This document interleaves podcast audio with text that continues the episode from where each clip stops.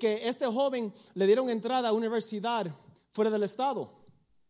Pero como estos estuvieron desde novios desde la secundaria, la, la novia no quiso quedarse donde estaba y se fue y siguió este muchacho. Entonces, a seguirlo, su, su, familia sí le dolió. Este, ella puso sus estudios así a un lado. Incluso esta, esta muchacha, esta niña, agarró un trabajo para poder apoyar a este joven para que terminara su estudio. Y ya ustedes tienen la historia para que puedan entender lo que está ocurriendo aquí. Esta muchacha ha hecho mucho sacrificio para este joven para que él pueda echarse hacia adelante. Dejó su hogar, este, dejó sus estudios así a un lado para apoyarlo este, financieramente, económicamente, moralmente, apoyarlo fuera del estado. Él también alejado de su familia y ha estado ahí para él. En esta imagen que tenemos están en un atardecer, en una tarde tal vez caminando y él está declarando todo su amor por ella. Él está diciendo, amor, tú no entiendes lo agradecido que estoy por todos los sacrificios que tú has hecho por mí. Dejaste tu familia, dejaste tu hogar, dejaste los estudios así a un lado para seguirme, para apoyarme. Y yo te amo. Yo quiero saber que, yo quiero que tú sepas que yo te amo. Y yo te voy a hacer la mujer más feliz del mundo. Qué hermoso, ¿verdad? Entonces se levantan y van caminando. Y vemos esto. Da gracia. Pero aquí está mi pregunta en esta noche. ¿A dónde cayeron sus palabras? ¿Todo lo que proclamó por su boca era real o simplemente eran palabras vacías? O tal vez le dijo a este joven lo que ella quería oír, pero en su forma de actuar no lo está representando realmente. Y aquí vamos a entrar en la tema de esta noche abriendo con este versículo. Salmos 78, 36 a 37. Pero todo fue de dientes para afuera. Le mintieron con la lengua. Con el corazón no eran leales a él. ¿Agarraron esa parte? Sí, dijeron algo con la boca. Proclamaron algo con la boca. Dijeron, tú eres Señor de mi vida. Tú eres nuestro Dios. Tú eres que nos sacó de Egipto. Tú eres que nos sacó de la esclavitud. Y dijeron las palabras correctas, pero en sus corazones no eran leales a Él. Y dice, con el corazón no eran leales a Él, no cumplieron su pacto. Y eso nos da la tema de esta noche, más que palabras. Más que palabras. Iba a incluir una parte ahí. Hay una canción que salió en los a principios de los 90 de un grupo que se llama Extreme, de ese soft rock, y tenía una canción así, más que palabras.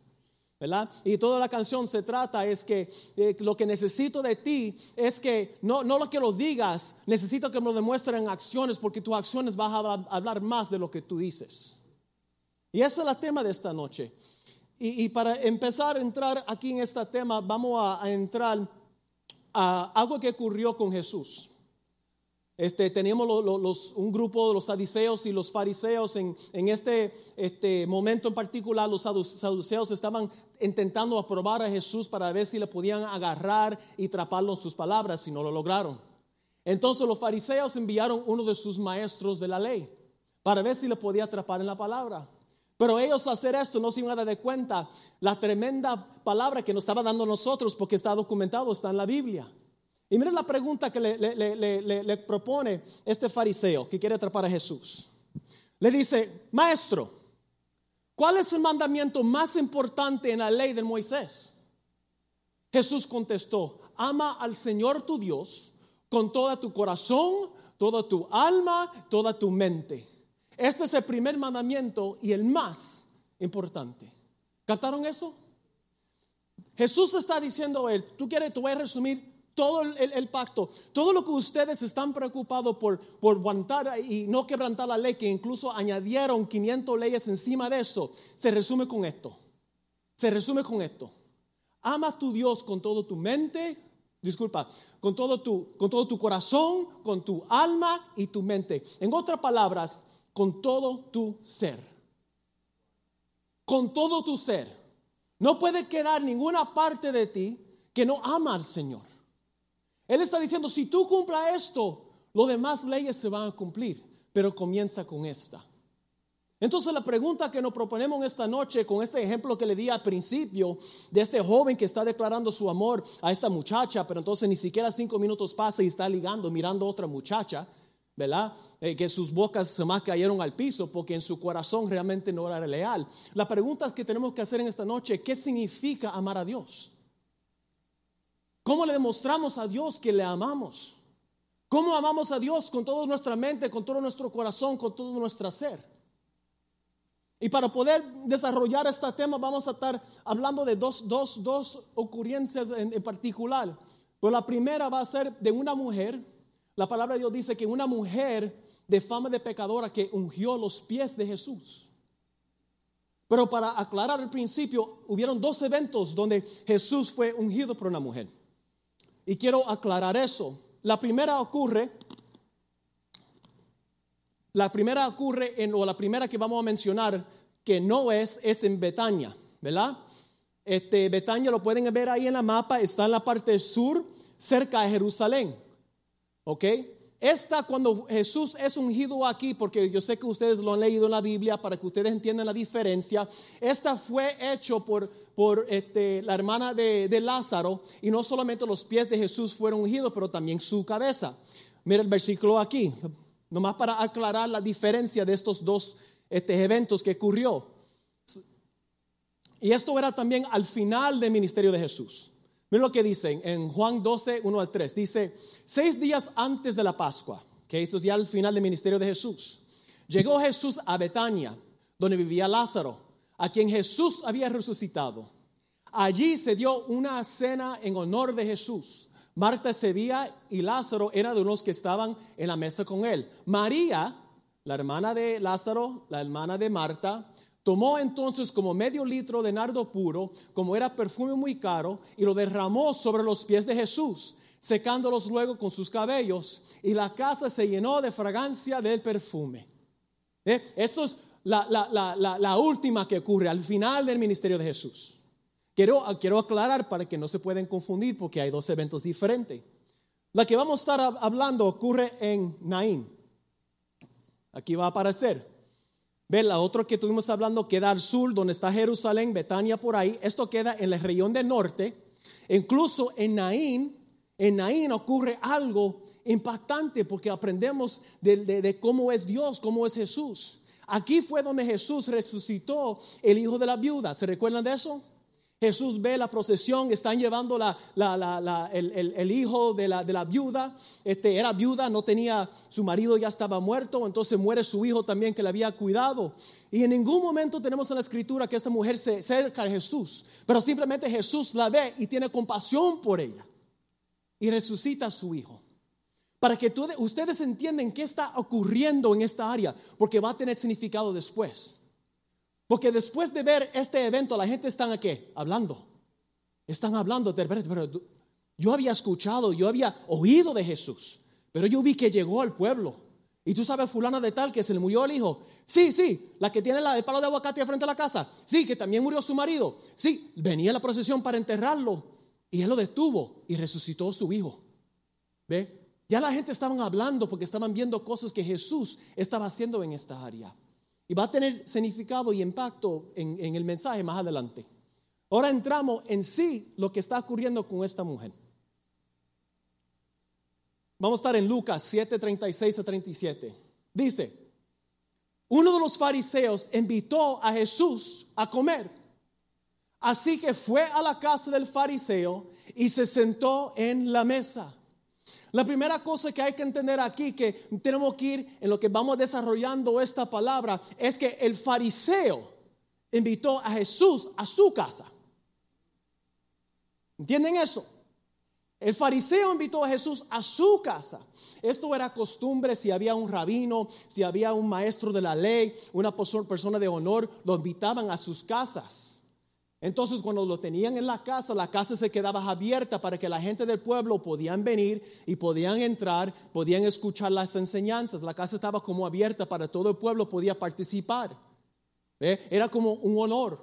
Y este fariseo le dice a Jesús, yo quiero que tú vengas a mi casa a comer. Mira lo que dice aquí. Ahora, versículo 37. Ahora bien, vivía en aquel pueblo una mujer que tenía fama de pecadora. ¿Usted se imagina eso? ¿Usted se imagina? Esta mujer, cuando lo veían, lo conocían por sus pecados. Esta mujer tenía fama de pecadora. Es como si, si yo menciono este, el presidente Bill Clinton, solamente le va a venir una cosa a su mente, ¿verdad? Porque así como ha dicho el pastor un montón de veces, te fallas una cosa, tú puedes hacer mil cosas bien, hacen una cosa mala, siempre te van a recordar por la cosa mala. Pero esta mujer tenía fama, era conocida por su estilo de vida. Más bien era lo, que dicen, ¿verdad? Era una prostituta. Y lo conocían por el pueblo así, de esa manera. So ya ustedes pueden ir imaginando cómo la mentalidad, el estado mental, el, estado emocional de esta mujer. Cuando ella pasaba por ahí, la gente murmuraba y ella escuchaba. Oh, esa es la mujer de, la calle, esa es la mujer de, la esquina.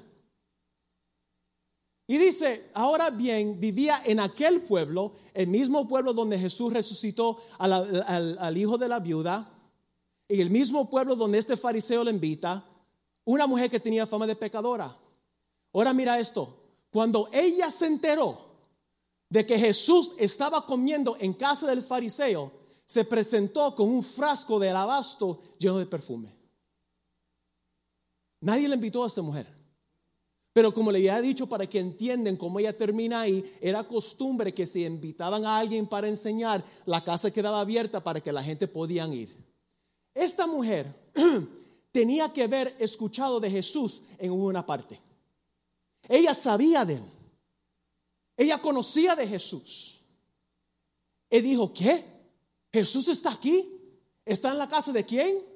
Yo voy para allá. Pero aquí está la parte hermosa porque ya la Biblia está plantando la, la, la, cómo era que lo demás veían esta mujer. Una mujer pecadora. Pero cuando los demás venían a de Jesús, ¿cómo venían? Venían así dame. Y esta mujer vino así, toma. Ella dijo, yo no puedo ir a verlo con la mano vacía. No, no, no, no, no. Yo tengo que llevar algo. Y yo me imagino, ¿verdad? Eh, eh, una locura cuando lee la palabra, ¿verdad? Empieza a imaginar las cosas, cómo está ocurriendo. Yo imagino a esta mujer azorada en su casa, de que Jesús está y ella está buscando. Yo no puedo ir con la mano vacía. ¿Qué es lo que tengo para llevar? Y ella llevó lo más precioso que ella tenía, este jarrón de perfume. Este jarrón de perfume es alabastro, que era este, un barro de, de, Egipto, que era muy fino, muy caro. Y para hablar claro aquí, sin entrar en mucho detalle, yo creo que tal vez este perfume era parte de lo que ella usaba para su trabajo. Porque se imagina, si era una mujer de la noche, en el medio de clientes se echaba un poquito de perfume para prepararse para el siguiente cliente. Esto era algo importante para ella. Lo que quiero llegar a esto, no quiero estar vulgar, lo que quiero ustedes, ella llevó a Jesús lo más importante que ella tenía. Ella dijo, yo no puedo ir a verlo con la mano vacía. Porque aquí está la cosa, ella no venía para agarrar o pedir algo de él, porque ya más adelante lo va a ver, ya ella lo había recibido antes de llegar ahí. Ella vino a darle algo a él. Yo tengo que darle algo a él porque él lo hecho por mí. Vamos a ver lo que ocurre. Ya habíamos hablado del costumbre, ¿verdad? Que cuando tienen cena se junte todos. Ahí tienen una foto para que, aunque es, you know, de la área romano, para que puedan entender cómo están las cosas. Este, cuando se sentaban en las mesas, cuando hicimos el play aquí, la mesa quedaba bajito. Y, era costumbre que, que, si, bueno, si comía con la mano derecha, te recostaba en el codo izquierdo y recostaban con los pies hacia la pared. Porque eso pues como nosotros nos comemos y tenemos estos costumbres, es un poquito complicado entender cómo esta mujer entró y logró tocar los pies de Jesús. Están expuestos, están afuera. Están todos inclinados en la mesa con sus codos comiendo, platicando en la mesa y la gente están ahí porque están escuchando, quieren saber, quieren conocer de este Jesús, quieren escuchar la plática. Y mira lo que ocurre. Vamos a mirar esto. Esta mujer sabe que Jesús está. Dice, ¿qué? Yo no, no, no, yo tengo que ir allá. ¿Qué, me llevo? ¿Qué, llevo? Ah, mi perfume. Lo más caro que tengo, lo más importante, tengo que llevárselo. Entonces, Me imagino que esta mujer presente con otras personas que están ahí escuchando a Jesús. Muchos, maybe tal vez, eran testigos de, de acaban de ver que resucitó al, al, hijo de la viuda y están asombrados, asombrados maybe por la plática que está teniendo con el fariseo. Y pasa algo con esta mujer. Dice la palabra, llorando, se arrojó a los pies de Jesús. De manera que la bañaba en lágrimas. Esta mujer por fin, cuando ve a Jesús, ella se tira a sus pies. Ella no puede contener la emoción que ella está sintiendo ahorita porque está viendo aquel que tanto ella había escuchado. Tanto que había escuchado que, que había una esperanza, que había misericordia, que existía perdón de Dios, hasta por una mujer que tenía fama de pecadora. Y la palabra de Dios dice que cuando lo ve, ella no se puede contener, ella se roja, ella se tira a los pies de él. Y no puede contener sus emociones, ella empieza a llorar. Yo imagino, hermanos, esto no era unas lagrimitas. Esto era moco, esto era lágrimas. Ella se estaba bañando los pies de Jesús porque ella se estaba desahogando su alma porque todo lo que él había hecho por ella. Y vamos a entender eso más adelante. Mira lo que dice. Mientras ella está llorando sobre los pies de Jesús, luego se los secó con los cabellos. Es que ustedes no entienden eso, es un escándalo. Porque esta mujer no debe tener su pelo afuera. ¿Cómo que su pelo está afuera? Yo creo que fue tanto cuando se arrojó los pies de Jesús, a ella no le importaba cómo se miraba. A ella no le importaba que si le cayó la cobertura del pelo, a ella no, le importó que si le estaban bajando los mocos, las lágrimas, ella ahí la dignidad se lo echó afuera. Pues dijo, yo tengo que adorar a Él. Yo tengo que besar sus pies. Yo tengo que humillarme delante de Él. ¿Tú sabes lo que es doblegar a una persona tan bajo que te recuesta a besar en los pies?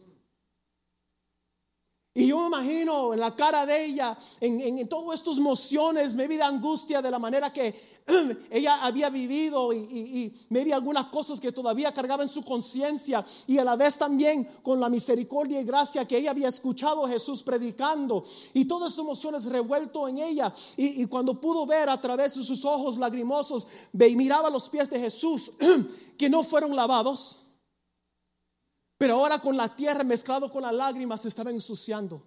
Y él dijo, no, no, no. Y con su propio cabello empieza a limpiar los pies. No, estos pies no pueden estar sucios. Estos pies tienen que estar limpios. Porque estos son los pies más hermosos que he visto en mi vida.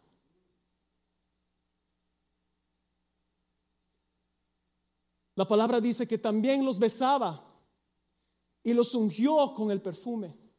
La pregunta es por qué esta mujer lloraba y ya le dijimos. Lloraba porque la primera vez en su vida había sentido misericordia y, gracia en ver de condenación. ¿Qué hubieran hecho los fariseos? Usted va a saber más adelante la mentalidad del fariseo cuando dice, si él era profeta, supiera la mujer esta que le está tocando. Esta mujer toda su vida, maybe quería salir de ese estilo de vida, maybe sí quería tener una relación con Dios. No sabemos cómo ella terminó ahí. Porque al leer la escritura rápido somos para condenarla. Rápido somos para decir, es una mujer pecadora. Pero no sabemos la trayectoria de esta mujer. No sabemos que la arrojó esta vida. Maybe ella no quería estar en esta vida. Pero estaba ahí. Y toda su vida con esta condenación encima entre su propio pueblo, la gente murmurando, hablando mal de ella, siempre condenándola. Y por fin, por fin alguien le dice, hay esperanza. ¿Cómo no va a reaccionar de esa manera? ¿Cómo tú no vas a reaccionar con emoción cuando tú entiendes lo que el Señor ha hecho por ti? Y eso fue lo que está demostrando esta mujer. Ella besaba los pies porque para esta mujer estos eran los pies más preciosos y hermosos que había visto en toda su vida, porque habían traído esperanza. Le quiero pintar una imagen. Imagínense ustedes que están encarcelados en un cuarto, en un cárcel, en una celda.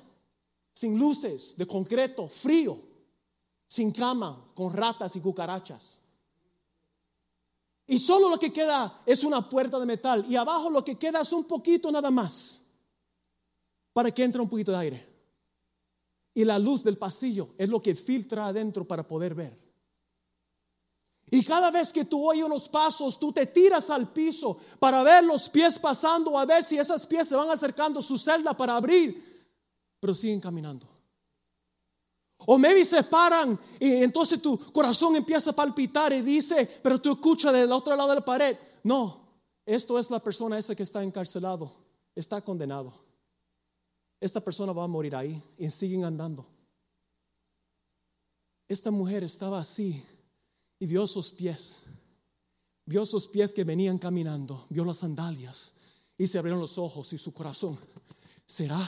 ¿Será? ¿Será? Ella escucha que se acerca a la celda, entonces escucha, clic,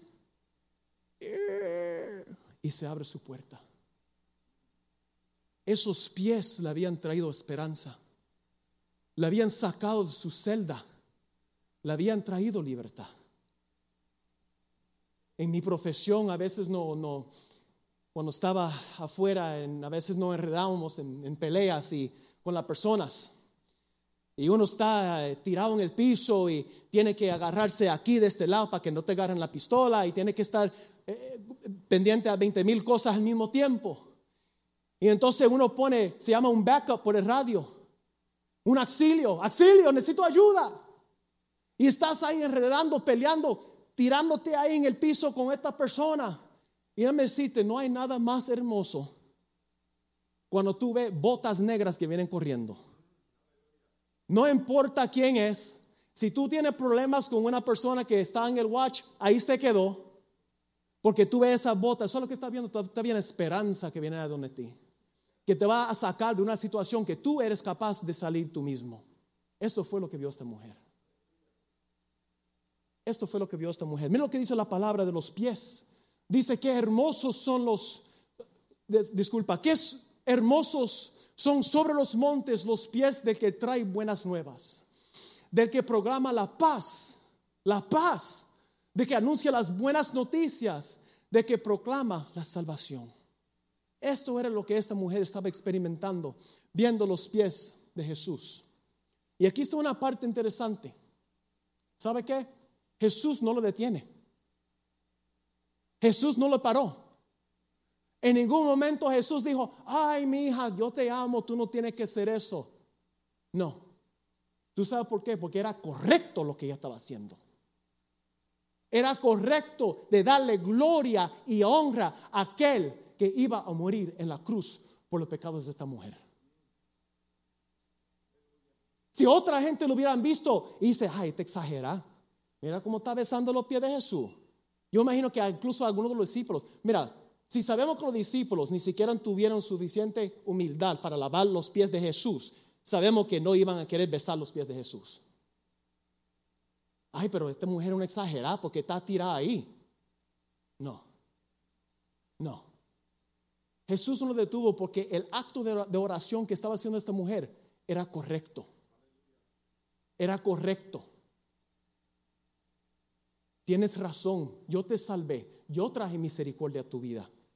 ¿Ve? Porque recuérdate, en, ocasiones cuando tú lees la Biblia y tú lees historias, hay ángeles que bajan. Y rápido la gente, hay gente que se, tienen miedo los ángeles, se tiran. Y los ángeles dicen, wow, wow, wow, wow, no me adores, no me adores. Pero Señor de Señor, de señores, el Rey de Reyes, dice, no, tú estás haciendo bien, adórame, adórame yo soy tu Dios, yo soy tu Salvador. Ahora, mira lo que dice el fariseo, lo que habíamos dicho ahorita. Dice, al ver esto, el fariseo que había invitado, dijo para sí, en otras palabras, dijo en su mente, en sus pensamientos, si este hombre fuera profeta, escucha eso, si este hombre fuera profeta, ni siquiera tiene, tiene dudas si Jesús es profeta. Dice, si, era, si, si fuera profeta, sabría quién es que le está tocando y qué clase de mujer que es, una pecadora. Mira la mentalidad de aquellos que manejaban la ley de Dios. El legalismo, el, el lo frío. Dice, si este, si este es profeta, él supiera qué clase de mujer es esa que está tocando. Y Jesús, para probar, probar que era más que una profeta, le responde según sus propios pensamientos. Mira lo que dice Jesús, de la manera que le responde.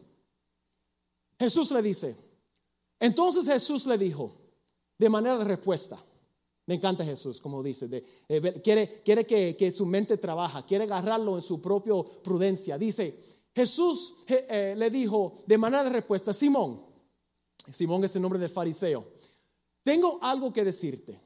Dime, maestro, respondió. Mira, mira cómo Simón le responde. Ahora, ahora lo trate de maestro.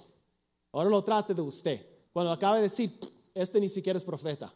Ahora lo trate de, oh, sí, maestro, bien, bien, así, ¿verdad? Entonces dice, Simón, tengo que decirte.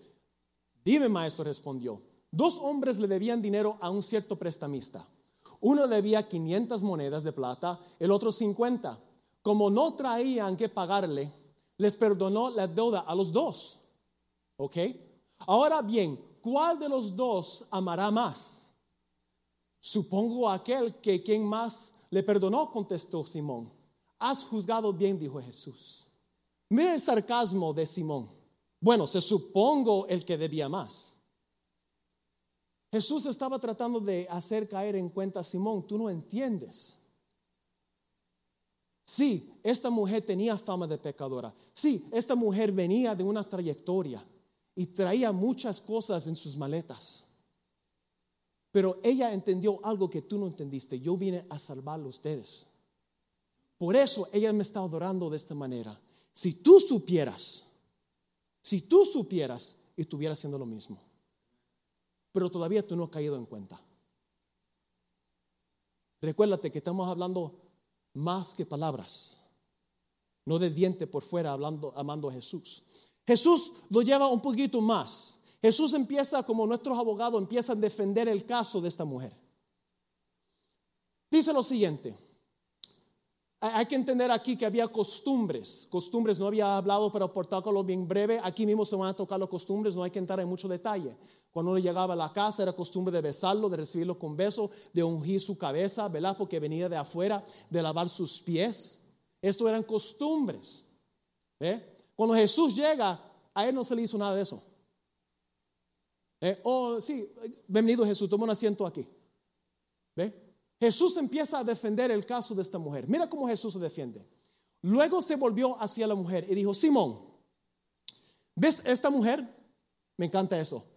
¿Eh? Jesús, no, no, conocemos el nombre de esta mujer, pero Jesús nos dice, esta mujer pecadora. ¿Ves esta mujer? Es lo que dice. Cuando entré a tu casa, a tu casa, eso es tu casa, tú me invitaste, no me diste agua para los pies, pero ella pero ella me bañó los pies con lágrimas y me lo ha secado con sus cabellos. Tú no me besaste, pero ella, desde que entré, no me ha dejado besar los pies.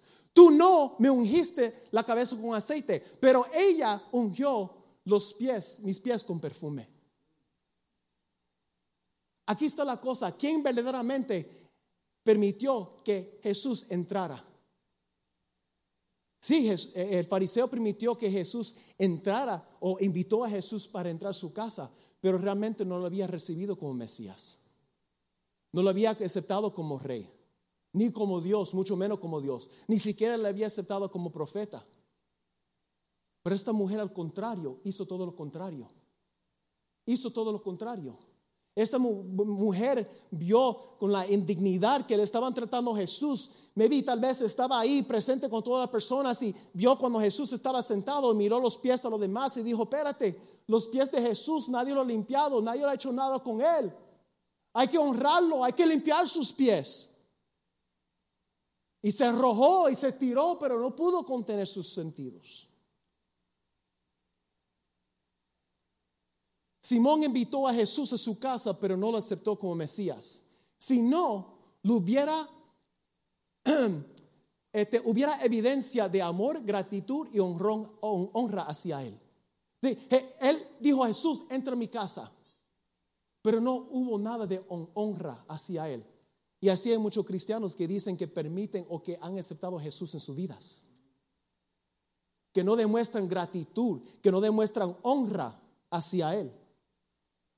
Hay muchos que han profesado haber aceptado a Jesús como Señor y Salvador, pero sus vidas no reflejan lo que proclaman.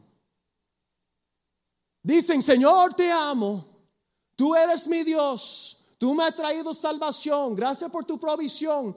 Y dan gracia y honran a Dios con las bocas, pero sus corazones no son leales a Él. Y están cayendo en el mismo lo que este fariseo, porque este fariseo dijo, entra a mi casa. O no se recuerdan en Apocalipsis cuando dice Jesús está y toca la puerta. Cuando tú ves el dibujo, no hay para abrir la puerta afuera, la persona adentro tiene que abrir la puerta para que Jesús entre. Este permitió, este dijo, Jesús, entra a mi puerta, entra a mi casa. Pero no hubo evidencia de gratitud hacia él, mucho menos amor. Jesús aclara esto. Jesús aclara esto. Recuerda de la mujer que fue agarrada en el acto de adulterio.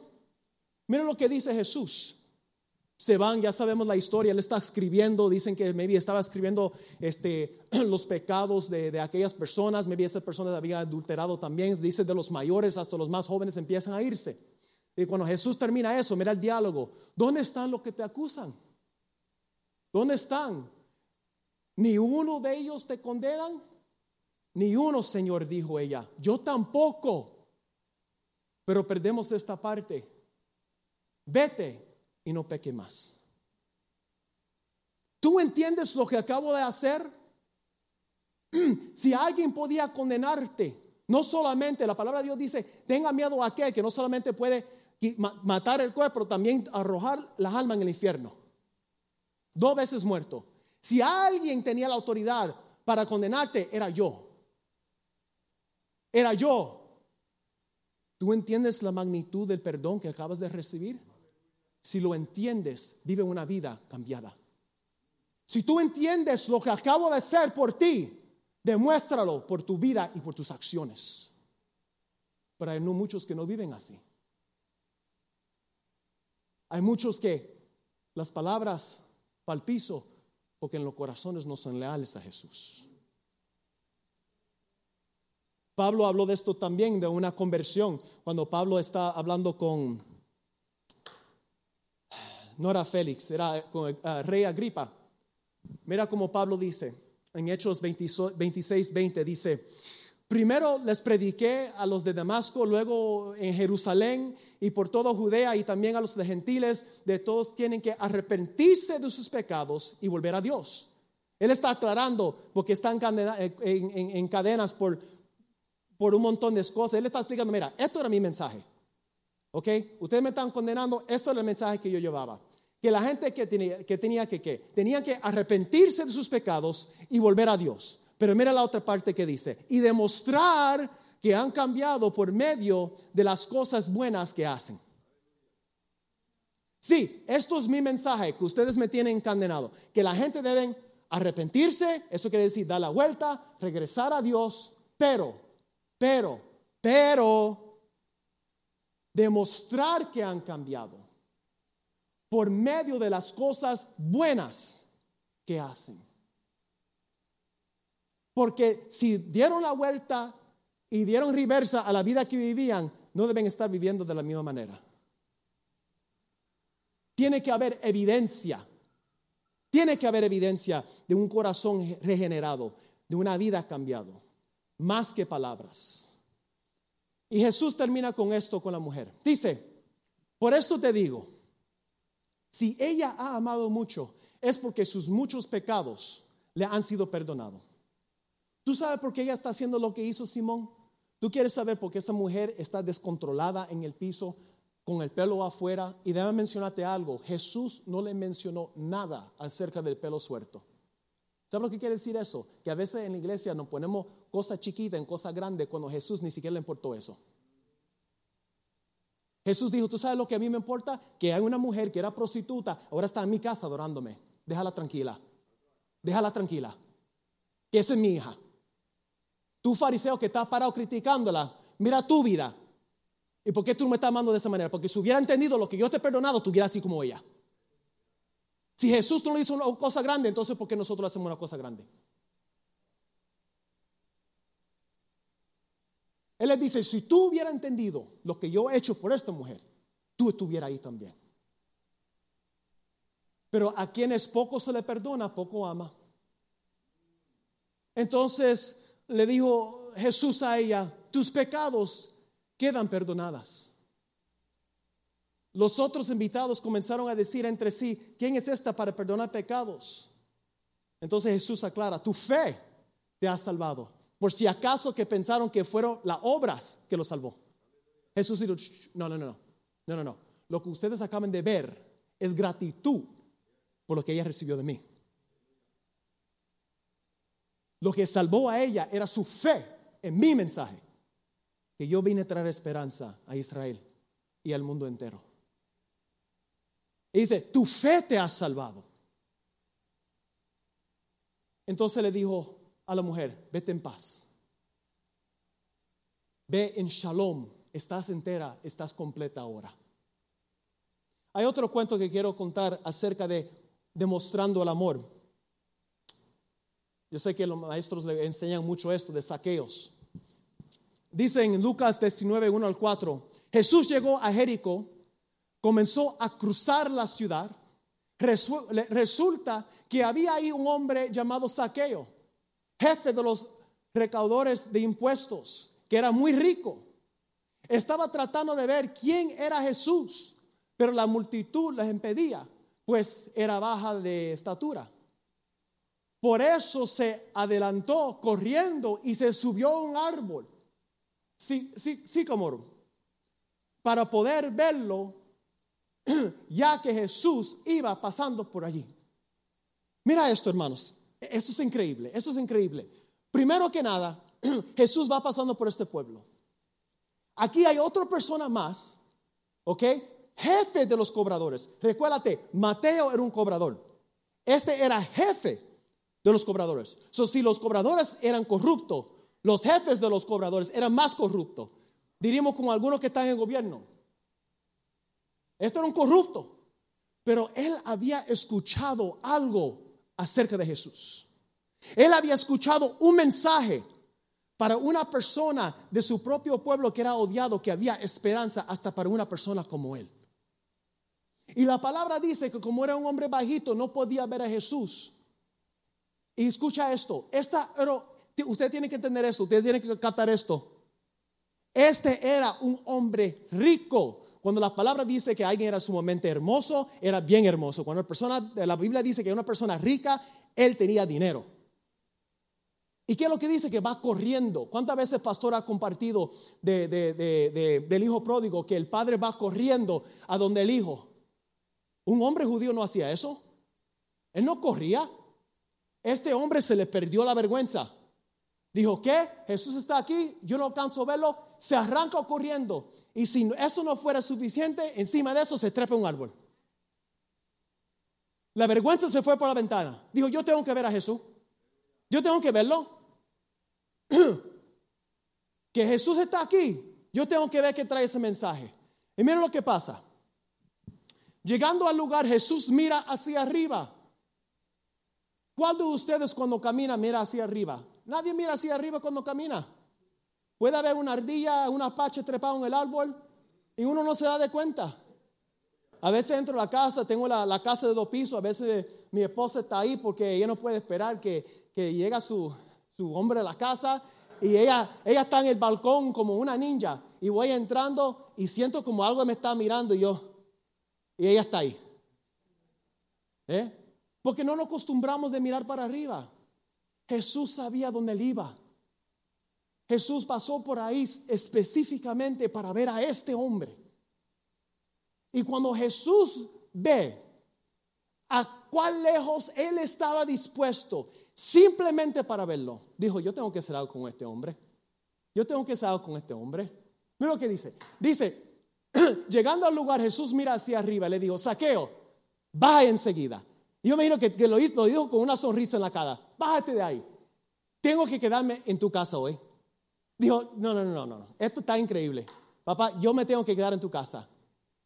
Fíjate, el fariseo le invitó a Jesús a su casa. Jesús no se invitó a la casa del fariseo. Y mira cómo lo recibió. Jesús dijo, no, no, no, yo tengo que irme a tu casa. ¿Tú sabes por qué? Porque tú estás listo para recibir lo que yo tengo que decirte. Tengo que quedarme en tu casa. Así se apresuró. No bajó. Ah, ok, Jesús, ahí voy. Dame un segundo que tengo la falda esta. Él se tiró. Se le subió la falda para arriba y todo. Se le vieron los calzoncillos. No le importó. Dice que bajo, se apresuró. Tú te vas a quedar en mi casa. Es un honor para mí. Y mira lo que dice. Así que se apresuró a bajar y muy contento recibió a Jesús en su casa. Muy contento. Mira la diferencia entre la manera que este hombre acepta a Jesús, que él mismo se invitó a la casa de él, y la actitud del fariseo. Se ve la diferencia. Una persona no puede aceptar a Jesús o, como su rey y salvador y quedar igual. No hay manera. No hay manera. Y dice, entonces ya tenemos los criticones. Al ver esto, todos empezaron a murmurar, ha ido a hospedarse con un pecador. Siempre hay uno. Un agua fiesta. Yo imagino que este hombre está en cloud nine. I mean, he's, he's over the moon. Está emocionado. Entonces yo imagino que él emocionado, Jesús viene para mi casa y va caminando. Entonces empieza a escuchar la gente murmurando, ay, este que es pescador, que va a la casa de.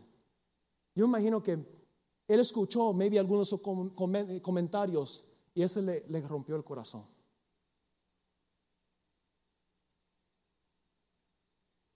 Pasó algo semejante cuando Jesús fue a la casa de, Mateo. Dice la palabra en Marcos 2.16, dice, cuando los maestros de la ley religiosas, que eran fariseos, le vieron comer con los cobradores de impuestos y otros pecadores, preguntaron a sus discípulos, ¿por qué come con semejante escoria? Oh, Lord have mercy. Es una palabra de bien, no podemos usar esa palabra el domingo. Una escoria es una persona miserable o digna de desprecio que no tiene valor.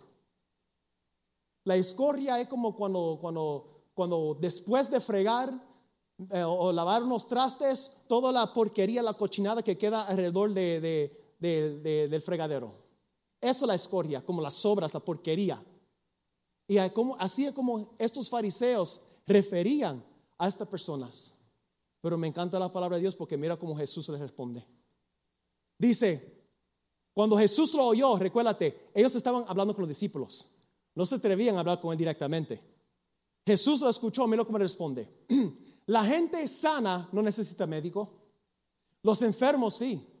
No he venido a llamar a los que creen justos, sino a los que saben que son pecadores. ¿Escucharon eso? Dice, aquí está, aquí está lo que pasa, aquí está lo que pasa. ¿Tú sabes por qué yo voy a esta gente? Porque saben su posición. Ellos entienden que son pecadores. La gente mira a los cristianos y dice, oh, tú vas a la iglesia, tú te crees que es más santo, tú te crees mejor que nadie. No, no, no, no. No, yo voy a la iglesia porque yo sé quién yo era y yo soy y es lo que soy. Yo sé que yo soy un pecador. Yo sé mi trayectoria de donde yo vengo. Yo sé de dónde Jesús me sacó. Yo soy un enfermo. Por eso yo voy al hospital. ¿Ve? Pero mira la parte esta, dice, a llamar los que se creen justos ellos se creían que eran justos, sino a los que saben que son pecadores. Ellos conocen su condición, por eso vienen a donde mí. Y por eso yo voy a atender a ellos y ustedes no. Mira cómo Saqueos responde cuando Jesús está en su casa. Pero Saqueo dijo resueltamente, mira Señor, ahora mismo voy a dar, ahora mismo, en este instante, voy a dar a los pobres la mitad de mis bienes. Y si en algo he defraudado a alguien, la devolveré 40 veces la cantidad que sea. Cuatro, I'm sorry. Lo devolveré cuatro veces la cantidad que sea. Y otra vez vemos que Jesús no lo detiene. Eh, eh, eh, ¿Está entendiendo lo que está pasando aquí? Esto es el resultado de encontrarse con la misericordia y la gracia de Dios. Produce estos tipos de reacciones. La palabra mucho dice, la, palabra a veces dice que algunos profetas eran hombres locos, no eran cuerdos cuando veían los hombres de Dios, porque las cosas que nosotros hacemos para Dios a veces no tienen sentido para el mundo. Es que el mundo no entiende lo que Él ha hecho por nosotros, la esclavitud de donde nos sacó. Él dice, yo solamente ahora mismo yo debo volver cuatro veces más de lo que he quitado. Jesús no dijo nada. No dijo, no, no tiene que hacer eso, papito, no te preocupes, yo voy a morir por ti, tranquilo. No, no, no. Dijo, ¿sabe qué? Lo que está haciendo, con, su, con decir nada, dijo, lo que estás haciendo está correcto. Arregla esa situación. Rectifica esas relaciones. Rectifica esas relaciones porque tú tienes que demostrar, tú tienes que demostrar que tú eres discípulo mío.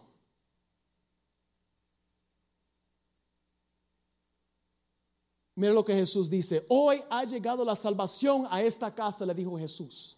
Ya que este también es un hijo de Abraham. Porque el Hijo del Hombre vino a buscar y a salvar lo que se había perdido. Otra vez llegamos a la misma conclusión. Él no estaba salvo por lo que había hecho. Lo que él hizo era el resultado porque ya estaba salvo. Él había escuchado el mensaje de misericordia y gracia de Dios y por su fe estaba salvo. Y por eso produjo en él un corazón renovado de querer rectificar y dar ese dinero para atrás. Porque él había entendido lo que Jesús, el mensaje que le había traído y lo que estaba a punto de hacer por él. No fueron sus acciones las que le salvaron en estos dos casos no fue la gracia de Dios. Sus acciones fueron meras expresiones externas de sus convicciones internas que habían sido perdonados. En otra palabra, lo que ellos hicieron externamente, ella limpiando los pies de Jesús, este cobrador de, de impuestos devolviendo cuatro veces más la cantidad, era una expresión de algo que había ocurrido en su interior, que era un cambio porque fueron liberados, porque fueron perdonados. Para algunos esto pareciera extremo o fanático, pero para ellos no fue así. Para ellos fueron lo mínimo que podían hacer para Jesús. Había otro que era así, se recuerda David cuando David danzaba y la mujer Mical le criticaba. David le dice, estaba danzando delante del Señor que me eligió por encima de tu padre y tu familia. Él me designó como el líder de Israel el pueblo del Señor. Y de este modo celebro delante de Él. ¿Tú sabes por qué estoy celebrando delante de Él? Porque tú naciste a hija de rey. Yo nací y yo era un hijo olvidado cuidando las ovejas. Ni siquiera cuando vino la profeta este Samuel, mi padre tuvo la misericordia de invitarme para la casa para verlo. Tuvo el profeta que pedirme. Yo peleando con oso y con, y, con leones, recibiendo las indignaciones de mis hermanos cuando fui a visitarlo en la línea de la guerra. Peleé contra el gigante y el Señor estaba conmigo, me liberó. Es que tú no entiendes todo lo que Dios ha hecho por mí. ¿Cómo yo me voy a quedar callado? ¿Cómo yo no voy a danzar delante de la presencia de Dios? Con todo lo que ha hecho por mí. Así es yo estoy dispuesto a quedar en ridículo e incluso a ser humillado ante mis propios ojos. Pero esas sirvientes que mencionaste, de seguro seguirían pensando que soy distinguido. Cuando yo llegué en Australia, yo fui bautizado en Australia cuando yo estaba en, la Marina. estuve en la Marina en septiembre 11 cuando pasó de la terre, los Torres Hermelas y estamos en Australia este, junto antes de esto, o, o, después, no me acuerdo si era antes o después, este, pero en unos viajes para Australia, yo estaba, empecé a juntarme con tres hermanos en el barco y eran pentecostales. Y yo deseaba tanto, yo deseaba tanto, tenía un hambre de Dios en ese barco porque uno está, ¿verdad? Es que a veces uno tiene que, cuando estás helado, ¿verdad? Y, y es como, era como un cárcel. Y había aceptado a, Jesús como mi Salvador cuando era joven. Pero mi relación con Él se menguó, empecé otra vez para la vida y no crecí más. Pero aquí me encuentro en este barco y empiezo a buscar al Señor, me empiezo a juntar con estos hermanos. De un barco, maybe de dos mil personas, éramos tres o cuatro que nos reuníamos. Y ellos me hablaban del bautismo del Espíritu Santo, cosa que no entendía entonces. Yo quería eso, yo quería experimentarlo. Lo quería tan malo. Y me acuerdo que era negrito, el cook, era un cocinero de Navy que empezó a orar por mí. Y nunca lo había experimentado y entonces me empieza a soltar la lengua. Y, y se quedaron ahí. Entonces dijeron, pasó como una hora y todavía estaba ahí, como un borracho. Y dijeron, no, vete hermano, vete abajo. Yo me recuerdo que yo caminé en la parte abajo del, barco donde estaban los vehículos atados con cadenas, porque como el barco se mueve para que los vehículos no se muevan. Y yo me quedé ahí, hermano, horas tirado en el suelo, en un barco oscuro, en medio de la noche, en medio del océano, experimentando algo tan hermoso. Pero aquí está la cosa. No se puede quedar solamente con la experiencia. Tiene que haber crecimiento tiene que ver palabra. Yo me recuerdo cuando fuimos, dijeron, el, cocinero, como era, estaba encargado de nosotros, dijo, ¿tú has sido bautizado? Y yo dije, no, te vamos a buscar en iglesia para bautizar. Y todo el mundo saliendo del barco en Australia, buscando este, brothels, prostitutas, barras, haciéndose tatuajes. y yo con estos tres, cuatro hermanos buscando una iglesia. Y yo me recuerdo, me llevaron por una iglesia y me bautizaron un hermanos que no sé, por lo único que tengo un video, unas fotos, ni sé cuál es el nombre de la iglesia, pero permitieron que nosotros entramos a su iglesia y me bautizaron ahí. Y yo me recuerdo por la primera vez en mi vida, experimenté algo. Estaba adorando a frente, adorando a frente. Y yo me recuerdo que estoy adorando al Señor y yo estaba tan feliz, hermanos. Yo estaba tan contento. Yo estaba en el medio del barco mi abuelo acaba de morir, mi, hijo iba a nacer y no lo iba a ver. Íbamos en rumba para, para, para Pakistán porque lo que pasó en Torres Hormelas, mi vuelta, mi vida estaba como un remolino, todo cosas pasando al mismo tiempo. Pero yo tenía una paz. Y yo me recuerdo que estaba sentado en la parte de frente y yo empecé a adorar al Señor y mis pies empezaron a moverse. Y yo empecé a danzar en el Espíritu. Hermanos, y fue algo tan hermoso. Y sabe que, hermanos, no me importa lo que una persona me puede decir de mí, porque yo sé de dónde Dios me sacó. Yo sé la misericordia que he tenido sobre mi vida. El Señor me ha perdonado muchas cosas. En mi vida se ha cumplido la palabra de Joel. Dice, yo devolveré los años que quitaron las angostas. Y me lo ha dado para atrás. Porque Él es fiel a su palabra. ¿Cómo no puedo estar agradecido con Él? ¿Cómo no puedo estar agradecido con Él? Y así estaba esta gente que estamos hablando esta noche. Así estaban esta gente. Y sabe que tengo más que añadir al mensaje, pero siento que, que lo vamos a detener ahí. Piensa para atrás, hermanos, a todas las cosas que Dios ha hecho por ti.